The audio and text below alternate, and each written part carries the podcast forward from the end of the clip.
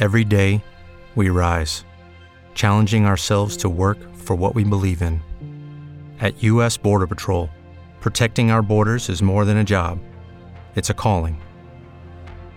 Agents answer the call, working together to keep our country and communities safe.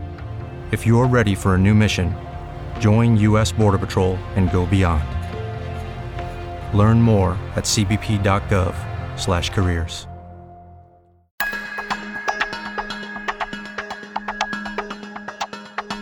La revista The Economist escribió y puso en portada al presidente López Obrador, lo califica como un peligro para la democracia. La secretaria de Gobernación Olga Sánchez Cordero se reunió con gobernadores para hablar de la violencia en los estados, sobre todo porque estamos a un paso de llegar a las elecciones del 6 de junio. Es cuanto. Con Poncho Puntual y Juanpa de Leo. Un podcast de Político MX. La política explicada.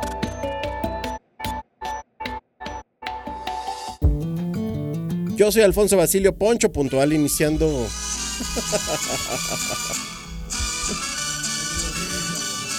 Exacto.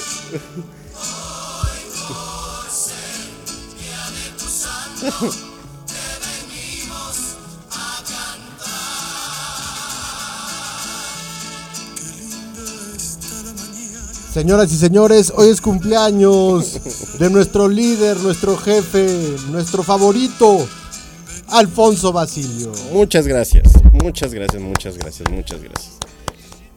Me siento muy querido y me siento muy afortunado. Te lo voy a dejar 20 segundos, lo siento.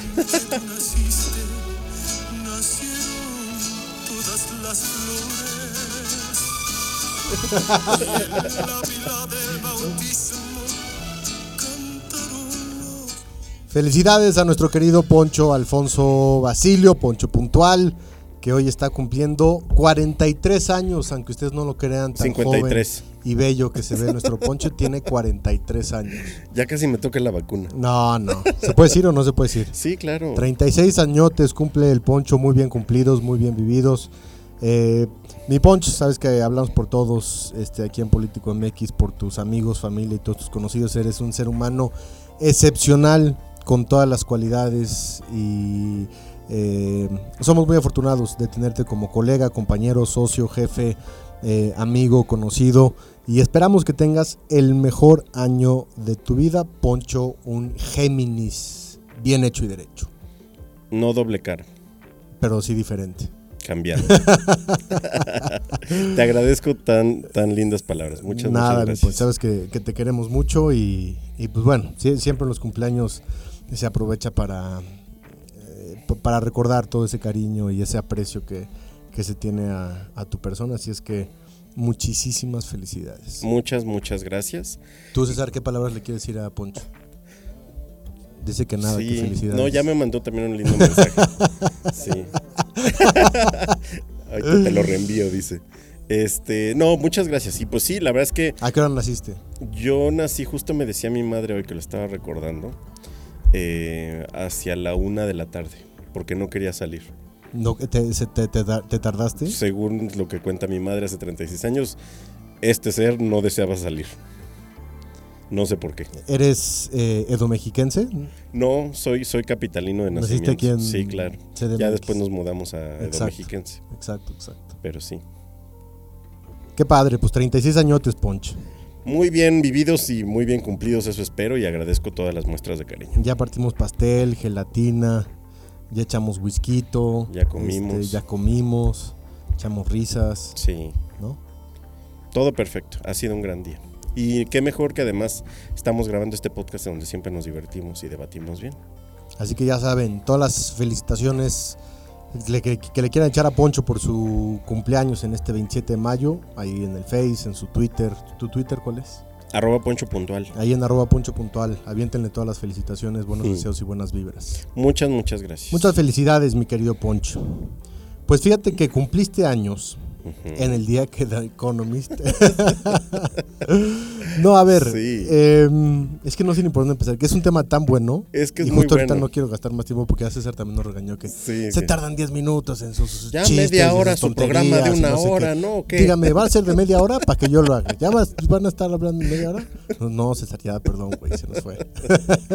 Productor exigente, el buen Sí, César. sí, sí. Este, hoy en la mañana eh, se publicó en la revista The Economist, que la revista The Economist, yo sé que ustedes saben, pero no lo quiero dejar de decir porque es parte de toda Es la buena importante. conversación. Es una de las revistas semanarios eh, de geopolítica, de política internacional más importantes del mundo. De y es más. importante porque por por el respaldo editorial que tienen, por la seriedad con la cual cubren los temas, por el periodismo investigativo y explicativo del cual se han caracterizado durante tantos y tantos años. Es una revista europea, es una revista inglesa, eh, que prácticamente se lee en todo el mundo. Y Sí. eh, si no lo quieres manejar como un medio de comunicación, sí es un medio de opinión, influencia y otra vez, ¿no? Investigación. Este, Mucha editorial. Mucha editorialización, exactamente. Eh, y ellos se dedican a cubrir los temas del mundo, lo que está pasando a nivel internacional. Y es un gran recurso para nosotros, sus consumidores, eh, para que nos ayuden a entender lo que está ocurriendo en el mundo, sobre todo en temas otra vez de política, política interna, política de multilateralismo, etcétera, etcétera. En varias ocasiones The Economist, y sobre todo en los últimos años, ha hecho historias, opiniones y artículos, portadas, en referencia a México. Sobre todo yo te diría que desde la era de Enrique Peña Nieto se centraron y se fijaron mucho más en México Sí. y ahora lo están haciendo con López Obrador. Y para que le podamos entrar a la discusión, hoy sale publicada una portada en la cual llaman a Andrés Manuel López Obrador el falso Mesías. Eh, la verdad es que es una portada bien bonita. este, este, yo la veo como más este, alabando a Andrés que, que- que criticándolo. Pero bueno, el caso es que el título es durísimo. Sí. Y el título es eh, Andrés Manuel López Obrador, el falso Mesías de México. Y en parte del artículo lo catalogan también como un peligro para la democracia. Es una editorial, es decir, no es una investigación eh, respaldada en grandes números o algo parecido, no, es una editorial que es igual de válida, ¿eh? o sea, porque ese es un formato periodístico. Eh, en donde, bueno, pues en, el artículo lo que se describe es que, o lo que consideran, es que Andrés Manuel lo catalogan como un populista, lo cual pues aquí lo hemos reconocido y, y lo hemos aceptado, eh, pero lo diferencian, por ejemplo, de casos como el de Jair Bolsonaro o el de Donald Trump, porque señalan que Andrés Manuel no ha sido tan estridente hacia afuera Violento en su discurso. y por lo tanto no ha causado la mayor atención de la comunidad internacional, pero que igual dentro de México tiene prácticas de populista.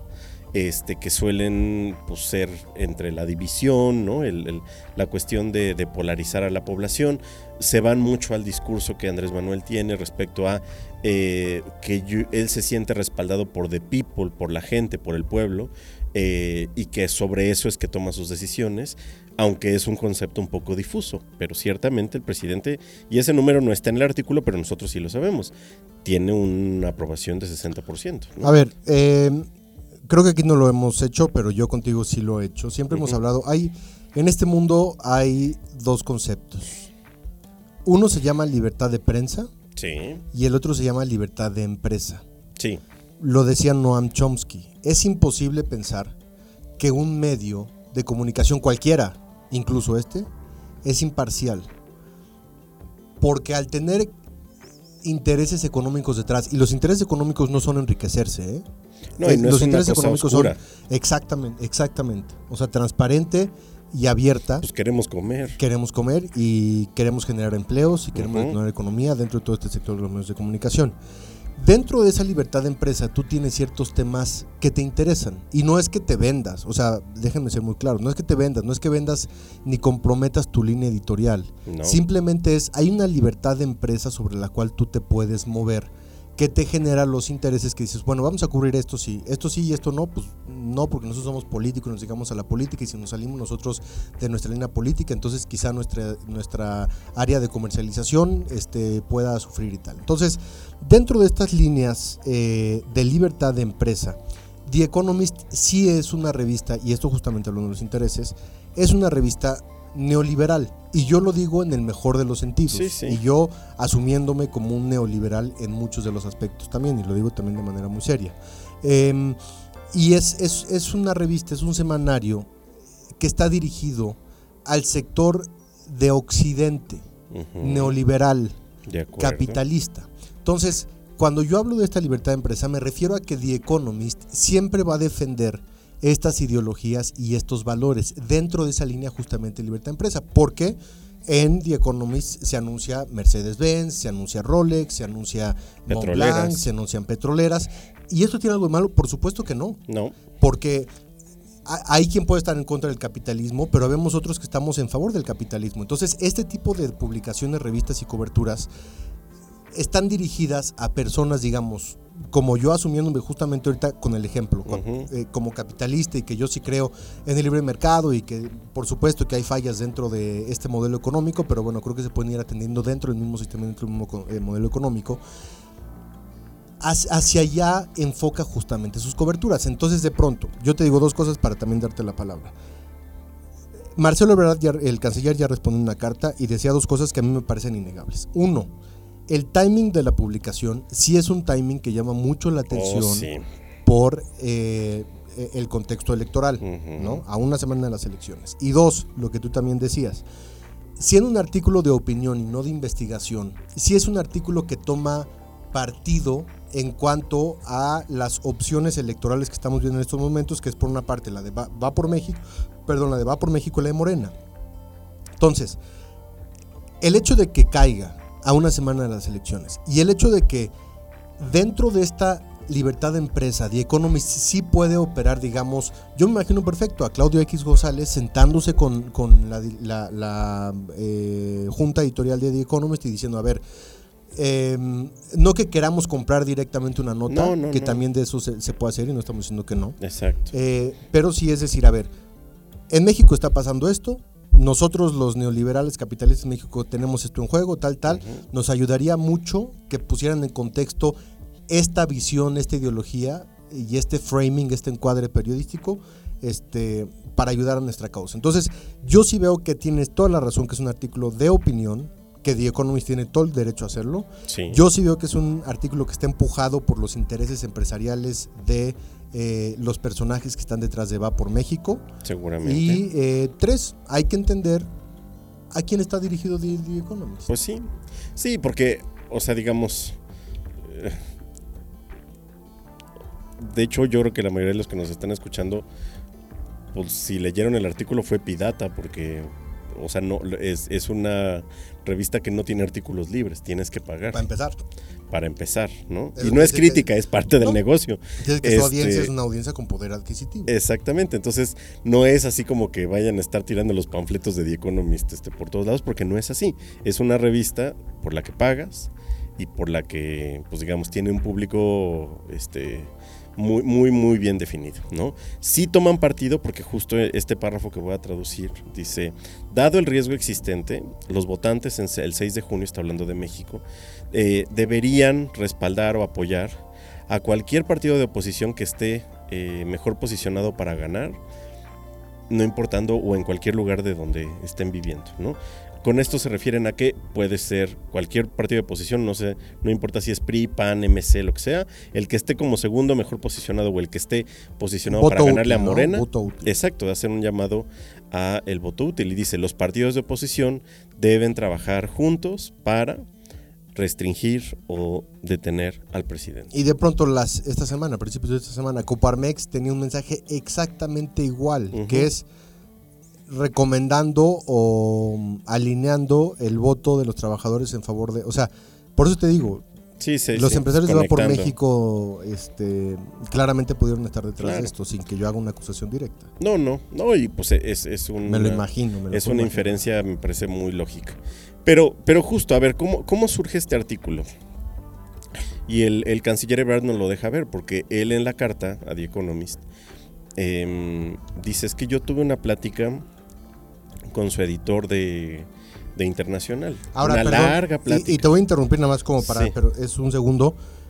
Esta portada es solamente para América Latina. o sea, claro. la portada de Economist para América Latina Sí. no está en las portadas, digamos, de Bélgica o de Francia No, en no. estos momentos. Allá tienen otro tema en portada. Entonces, nada más por eso, para, para Sí. dejar en claro lo que tú también decías de el editor de eh, The Economist para América Latina. Perdón. Exacto. Y, y, pues seguramente esa charla fue larga, como lo describe Ebrard, en donde pues seguramente se le preguntó al canciller de cuáles son las eh, prioridades del gobierno, cuáles son sus principales proyectos y demás. Por eso Ebrard, con ese tono tan incisivo, eh, y de nuevo también en su derecho como canciller de México, dice pues es que no fueron sensibles a toda la plática que tuvimos, ¿no? En donde explicamos las razones de este gobierno y pues de nuevo defendiendo al medio, no es que ellos est- estaban obligados a ponerlo Claro, tal cual, claro. ¿no? Fue, digamos, es, es ¿Tienen la información? Sí, sí tienen la información. ¿Buscaron a la fuente directa? Por supuesto que buscaron a la fuente directa. Es una opinión, es una editorial, ¿no? Habrá que ver mañana este, cómo, qué considera el presidente López Obrador, ¿no? Pero pues, seguro no le va a gustar. Seguro desdeña a The Economist como parte de los medios neoliberales, ¿no? Va a pasar de que se pongan vitacilina a que se unten vaselina para que se lo. Por ya saben. sí, no, ya, ya, sí. O sea, no lo sé, pero sí, ¿no? Este... Te iba a decir, háganlo rollito. No. Úntense vaselina. Mira, a ver. eh, es un artículo que no tiene la más mínima influencia. No. eh, porque no es un artículo que la gente y el pueblo va a leer ni va a tener acceso No. ni le interesa ese tipo de, de análisis. Ni en español está, pues. Este, simplemente reafirmar esta parte del de, del populismo de Andrés que es contra las élites y lo hablábamos. Hoy el populismo no se trata de prometer cosas que no se pueden cumplir y no se trata de irse a la izquierda o a la derecha, simplemente es enfrentar a las élites con el pueblo. Punto. Y eso es lo que está haciendo Andrés. Y este tipo de revistas, artículos, ayuda justamente a esa conversación porque entonces tú ves Twitter y todos los eh, chairos están de no, y es que el Time también en el 2016 dijo que Peña iba a salvar a México y no sé qué tanto. Pues claro que hay una operación gubernamental Ujú. eh, para que los países y México tuvieran una presencia eh, en el mundo, que es el soft power otra vez de México. Claro. Y eso también la marca país y demás se mueve a través de ese tipo de operación. Eh, entonces es un artículo muy sonado en redes sociales, dentro de la discusión política, pero de ninguna manera va a ir al mainstream y esto no va a cambiar para nada el sentido de voto este, de nadie aquí en México. Eh, comentábamos que incluso el último párrafo, eh, que eso también me deja ver mucho de dónde viene el artículo Sí, justamente, sí, eh, habla de que Biden tendría que poner un ojo en México. Escuchaba a López Dóriga y tú también me decías ahorita un poquito, oye, pero ¿estás de acuerdo con lo que dicen al último? Yo sí estoy de acuerdo. O sea, no dice que Estados Unidos tienen que invadir México, pero sí le dice a Biden que ponga un ojo en México y que ejerza el... eh, eh, que, que ejerza pues, la geopolítica y la relación bilateral para modificar la conducta de Andrés Manuel. Creo que Estados Unidos también tiene todo el derecho de hacerlo mientras no se llame una invasión. Eh, y creo que es parte, parte de este juego. Y si Biden de alguna manera considera que eh, el gobierno y los años de López Obrador ponen en riesgo la democracia en México, créeme que más allá de que se lo pida el economista o no, Sí, lo van a hacer. Lo van a hacer. ¿no? Sí, sí, no me queda claro. Pero este llamado, y de nuevo, pues ustedes saben que yo no soy Andrés Manuelista. Pero a mí sí como que me incomoda un poco. Igual y nada más. no es Andrés como- pero es Ló- López Obradorista. Perdón, me estoy tomando mi chopo, topo Sí. chico de toronja. Mal momento. Porque Topo Chipo, Topo Chico. Exacto, ya patrocínanos por favor. De toronja, ¿eh? De Toronja. No de limón. No. Yes. Bueno, pero retomo el tema. A, mí sí me genera un poco de ruido, ¿no? Este, porque entiendo que hay muchas cosas que criticamos en este programa y que criticamos del país y que no están pasando por buen camino, pero pues esta onda, este llamado, pues están en su derecho, yo no lo comparto. Es lo único que yo diría para no ahondar más, pero creo que... Yo, mira, yo sí lo comparto, eh, pero me parece que es bastante burdo también del Economist. Es que es un Eh, poco eso. Es burdo, porque es otra vez, es Claudio X como jalándole la ropita a tío Ujú, Sam y diciendo, güey, voltea para acá, voltea para acá, están Ve así". nada más. Y, y- y esto de alguna manera también es, es obra de, de dos hombres específicamente, o sea, de Claudio X y de Gustavo de Hoyos. Eh, otra vez no estoy acusando, pero me huele, y si suena como pato y camina como pato y gazna como pato. ¿no? Es un. Eh, porque ese no es tampoco el posicionamiento de todos los empresarios en México. no, no, para nada. No lo es. Eh, y creo que la relación con Biden, incluso a mí me ha sorprendido, que ha sido bastante buena. O sea, con todo y todo, y con todos estos chascarrillos bobos del presidente de No, y, pobre y en- México. y no entre templadona, pero nada, nada se ha parado, digamos. Exacto, exacto. Y nada se ha vuelto un tema de pelea. Ni siquiera lo migratorio. Y lo que tenga que ocurrir va a ocurrir, como está ocurriendo con el Sí. TEMEC, con el tema de los energéticos y las empresas Ujú. y tal, pues ahí están los tribunales internacionales. Y ahí está que es un tema, muchos de- decían también de empresas y no tanto de país. Bueno, ahí está y ahí se solucionará y ahí tiene que, por ahí tiene que correr. Eh, pero pues, ahora sí que libertad de prensa, libertad de opinión, si The Economist piensa eso, considera eso, este, si está motivado por los intereses también aquí en México, pues ahí está, o sea, entendemos perfectamente bien de dónde viene. Eh, y, y, pues es una buena conversación, me parece, previo a las elecciones. Siempre este tipo de artículos van a llamar mucho la atención y Sí. van a generar este tipo de conversación. Pues ahí está. Yo ¿no? diría que ya el tema de mañana lo dejamos para mañana porque si no aquí el productor nos va a empezar Sí. a cobrar por... Estoy muy de acuerdo. Pero dice, denle, no, no. No, pues mañana hablamos de seguridad. Sí, que es ¿no? importante. Que es muy importante. Pero mientras tanto, pues agradecemos a ustedes que nos escucharon. ¿Seguimos en Luxemburgo? Ya pronto iremos para allá a grabar. Ustedes sí saben de qué hablamos con The Economist, luxemburgueses. Gran Principado, pero también... ¿Luxemburgueses? Fíjate que no sé si ese es el gentilicio correcto. No sé. Dice, tú César, que te encantan los gentilicios. Este, pues, o sea, sonaría correcto luxemburgués, pero no lo sé. Eh, agradecemos también a todo el equipo de Político MX que hace un gran trabajo. Feliz cumpleaños, Ponch. Te agradezco mucho. Muchas, Agradecemos, muchas felicidades. agradecemos a la vida Que por nos ha esto. dado tanto. ¿Verdad que sí? Agradecemos a la directora editorial Nayeli Lozano, a ti César García, productor. Gracias, Gracias. Cesare. Gracias, Juan Pablo. A ti, mi Ponch, feliz cumpleaños. Todo lo Mil, mejor. mil gracias. Me siento muy afortunado y muy querido. Y eh, pues eso, yo soy Alfonso Basilio. ¿Es cuánto? Yo, Juan Pablo de Leo, es cuanto. Hasta luego. Es cuanto. Con Poncho Puntual y Juanpa de Leo. Un podcast de Político MX. La política explicada.